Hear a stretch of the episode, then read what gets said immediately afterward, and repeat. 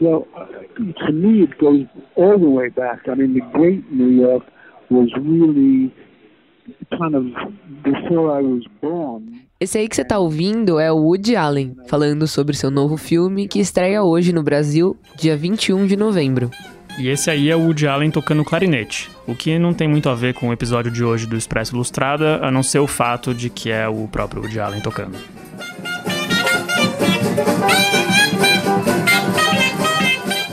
E por falar em música, tudo que você vai ouvir durante esse episódio já faz parte da trilha sonora de algum filme do diretor. Mas vamos direto ao ponto. Um Dia de Chuva em Nova York estreia nos cinemas brasileiros, com Timothée Chalamet no papel principal, e ele é o mais novo queridinho de Hollywood, e gira em torno de um rapaz cuja namorada vai passar uns dias em Nova York. We're always talking about going into Manhattan for a special weekend. This is gonna be absolutely fantastic. Later, maybe we could take a carriage ride. Yeah. If it doesn't rain. Essa namoradinha caipira é uma estudante de jornalismo vivida por Ellie Fanning. E ela viaja do interiorzão dos Estados Unidos para a cidade grande para entrevistar um diretor de cinema. E é claro, ela acaba caindo na lábia desse homem mais velho e se fascinando por ele. Aliás, ele não é o único. A cidade parece recheada de vários homens prontos para gerar algum fascínio sobre essa garota. Parece até um pouco machista, né, para um diretor que foi atacado pelo Me Too. Enquanto a menina se perde pela Nova York que dá título ao filme e desmarca qualquer compromisso com o namorado, o rapaz vai ficando cada vez mais frustrado e se afundando numa jogatina sem fim. O Inácio Araújo, que é crítico da Folha e já apareceu aqui no Expresso Ilustrada, viu o filme e ele disse que o Woody Allen tá de volta ao lugar que mais gosta, em Nova York, numa comédia romântica e diante de um tema que sabe desenvolver como ninguém: a fragilidade das nossas relações e principalmente dos nossos sentimentos. Mas ele também disse que, por estar em um lugar tão confortável, alguma coisa parece dar errado. É como se o diretor requentasse temas e personagens sem acrescentar nada de novo a eles. Essa volta do Woody Allen a Nova York é até um pouco irônica, porque ainda não existe previsão de quando o filme, que é quase uma declaração de amor à cidade, vai ser exibido nos Estados Unidos. Tudo por causa de um impasse jurídico entre o cineasta e a Amazon. A empresa engavetou quatro filmes do diretor que estavam já contratados, inclusive Um Dia de Chuva em Nova York, que já tinha sido filmado. Tudo isso aconteceu assim que Allen virou alvo do movimento feminista Me Too. Sim, a gente voltou ao tema. Woody Allen se tornou alvo quando surgiu uma acusação de que ele teria abusado sexualmente de sua filha adotiva, Dylan, em 1992. O Alan se defende, afirmando que a Mia Farrow, que é sua ex-mulher, tinha manipulado a menina, então com 7 anos. E os investigadores nunca encontraram provas desse abuso sexual, e a família ficou dividida. Mia Farrow e Ronan Farrow, irmão de Dylan, a apoiam na acusação mas outro de seus irmãos, o Moses Farrell, defende o pai.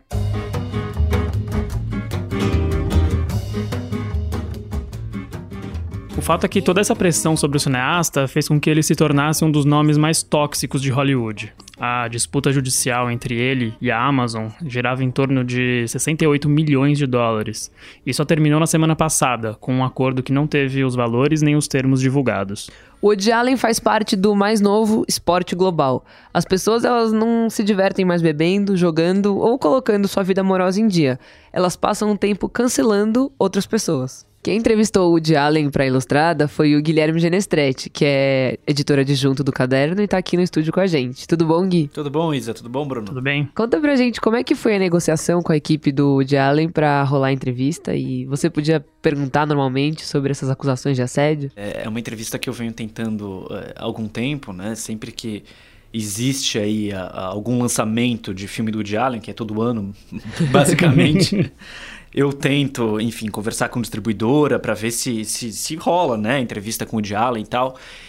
E dessa vez não foi diferente, mas eu confesso que eu imaginava que, por causa de todo o, o embrólio envolvendo o lançamento desse filme especificamente, como vocês já falaram, é, talvez não rolasse. Uhum. E, e, o engraçado é que justamente a assessora da distribuidora desse filme aqui no Brasil veio falar: olha, vai rolar a entrevista com o Allen, você quer?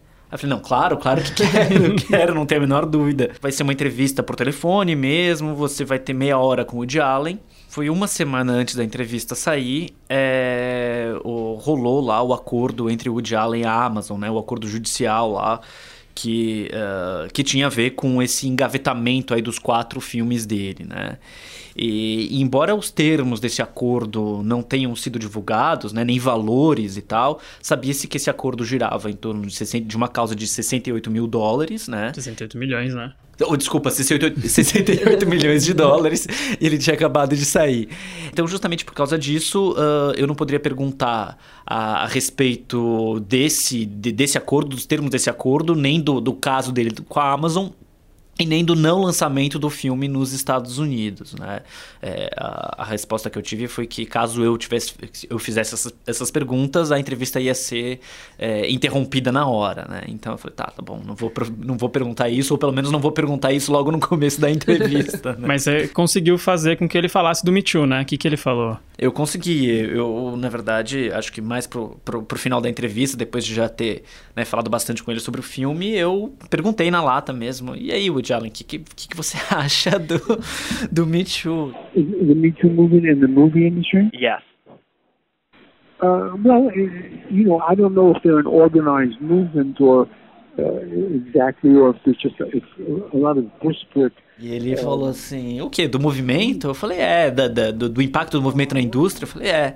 Ele falou, olha, eu, sou 100% favorável ao Too, sou 100% a favor de qualquer é, causa aí que, é, que promova a igualdade de gêneros, que combata o assédio. Ele falou que ele não estava a par, na verdade, de quão organizado era o movimento, mas que ele era absolutamente a favor disso, né? E respondeu isso tranquilamente. Eu até imaginei que talvez fosse rolar uma espécie de, de silêncio constrangedor, alguma coisa do tipo, mas ele também já estava talvez preparado para que essa pergunta de fato fosse feita. E ele respondeu numa boa. Foi isso que ele respondeu.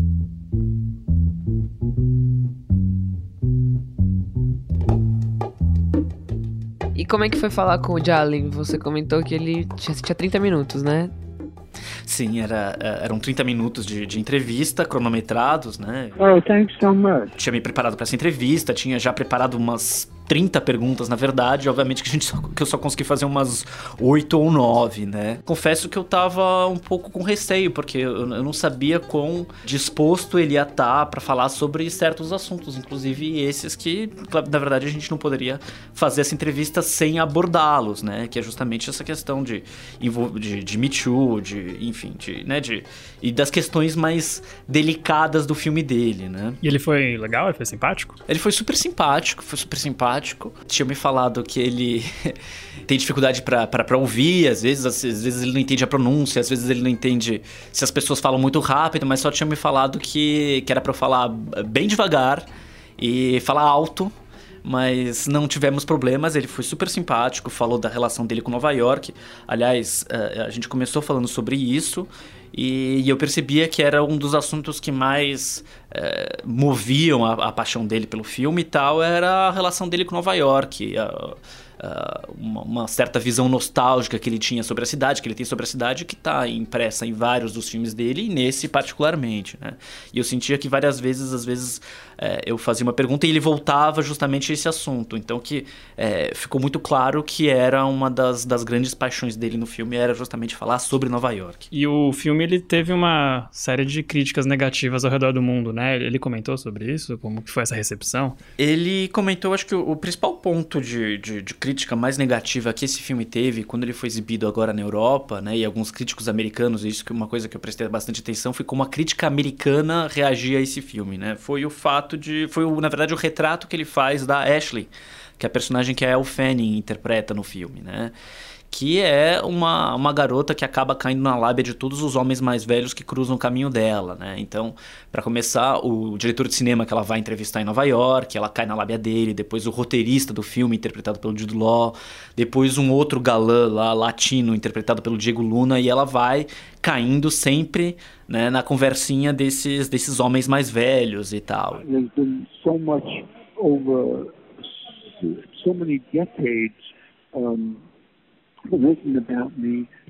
falou que era de alguma forma um retrato um pouco é, anacrônico, né, sobre, sobre mulheres e tal, e, que o Woody Allen, se ele queria mirar os millennials, né, porque afinal os, os dois personagens uh, principais do filme são jovens de vinte e poucos anos, né? Ele estava fazendo, na verdade, um retrato um pouco anacrônico, né? Bastante anacrônico, aliás, sobre, sobre as mulheres, né? E tal. E esse acho que foi o principal ponto de crítica do filme dele. E eu perguntei sobre isso. Ele disse que ele não dava muita trela para as críticas, ele lia eventualmente, então às vezes ele concordava, às vezes ele discordava, mas que é, é, ele não costuma é, dá muita importância para isso. Tanto é que ele falou uma coisa interessante. Ele falou: é por isso que eu lanço um filme por ano. Porque eu, eu faço um filme e eu não acompanho tanta repercussão. Eu já vou pro outro, né? Eu não fico muito pensando nessas coisas, né? Foi mais ou menos a resposta que ele deu quando eu perguntei sobre críticas negativas ao filme dele.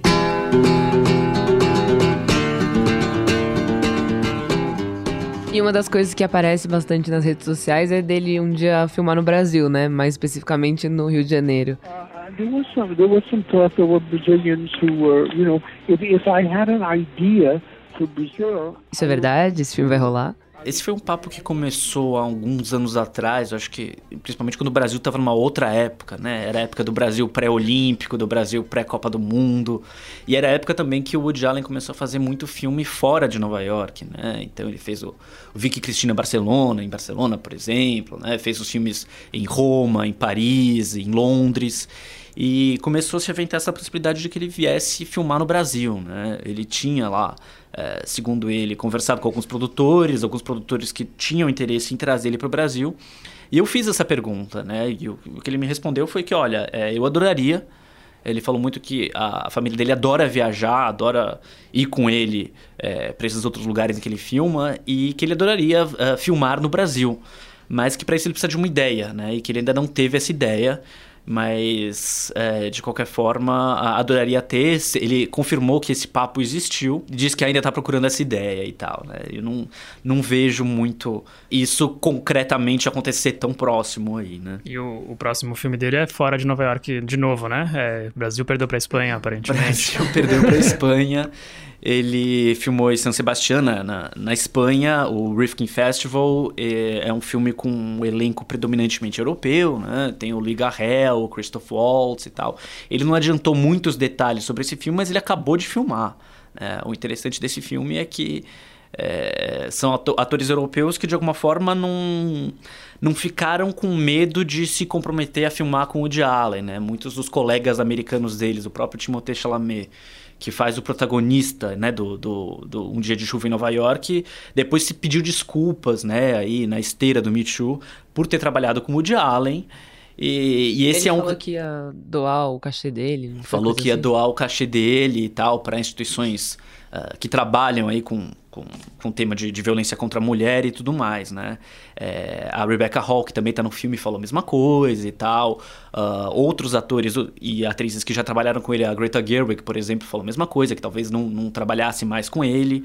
É, mas esse receio parece que não existe entre os atores europeus. Isso que é, que é muito interessante. O próprio Louis Garrel, que tá no, no filme com nesse novo filme do Woody Allen, ele acabou de trabalhar com Roman Polanski, né, que é outro diretor aí é, que tá aí no, no, no, centro aí das, das acusações e aí contra ele uma acusa, acusações bem mais contundentes, meio mais concretas do que contra o Woody Allen, né? E o Lee Garrel, por exemplo, foi uma pessoa que não teve menor uh, receio em trabalhar com um diretor uh, bombardeado por essas críticas e é, tá aí nesse novo filme do Woody Allen.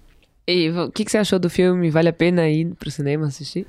Eu gostei, gostei bastante do filme. É, acho que não é o melhor dos, dos últimos filmes do Woody Allen. Eu prefiro, por exemplo, o Café Society, que ele lançou em 2016.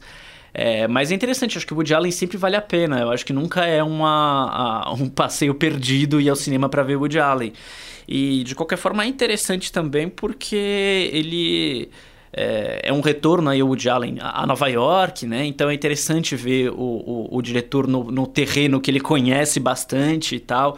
E eu acho que fica muito evidente aí essa paixão que ele tem pela cidade e tal, né? Então o próprio personagem, o Gatsby Wells, que é, o Timothée Chalamet interpreta no filme, é o, o, claro, o clássico protagonista Woody Alleniano, assim, né? Então ele é uma pessoa que tem um milhão de planos para fazer em Nova York, para apresentar a cidade para namoradinha dele, né? Então ele tem planos de se hospedar num hotel que seja é, num andar alto o suficiente para que ela possa ver o Central Park. Eles querem passar uma tarde no MoMA, depois ele vai, ele acaba indo pro Metropolitan e tal.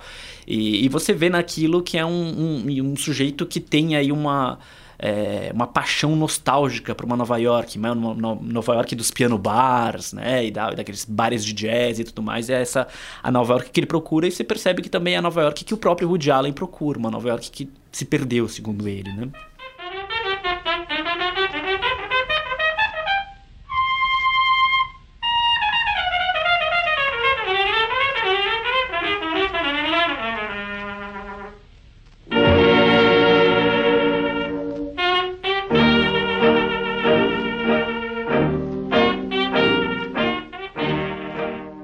E o Expresso Ilustrada vai ficando por aqui, mas a gente volta na semana que vem.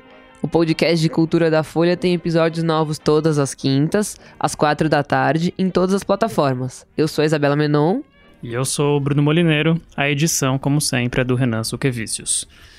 Isa, quer dar uma dica de filme para assistir no fim de semana, que não seja um dia de chuva em Nova York? Essa semana tem o lançamento brasileiro, A Vida Invisível, do Karim Ainô, que finalmente chega aos cinemas depois de vários atrasos. Eu o Yorgos me ama pra sempre. Ele é o escolhido para representar o Brasil no Oscar no ano que vem. E além de indicar o filme, eu recomendo também escutar um dos episódios recentes aqui do Expresso, que a gente fala sobre o longa e Bacurau. Vale a pena. O Yorgos. Dá um neto pro seu Feliciano que quer tanto. Eu vou prestar a escola de Viena. E a minha dica tem a ver com cinema e também com a Semana da Consciência Negra. Até domingo, no dia 24 de novembro, o Sinusp exibe a mostra Poder Preto. Vão ser exibidos longas como Pantera Negra, Nós, Se a Rua Bill Falasse e outros. O cinema fica na USP, na cidade universitária, aqui em São Paulo. Mais informações de programação na cidade você encontra no site do guia, folha.com/guia. A gente se vê na semana que vem. Até lá. Até, tchau.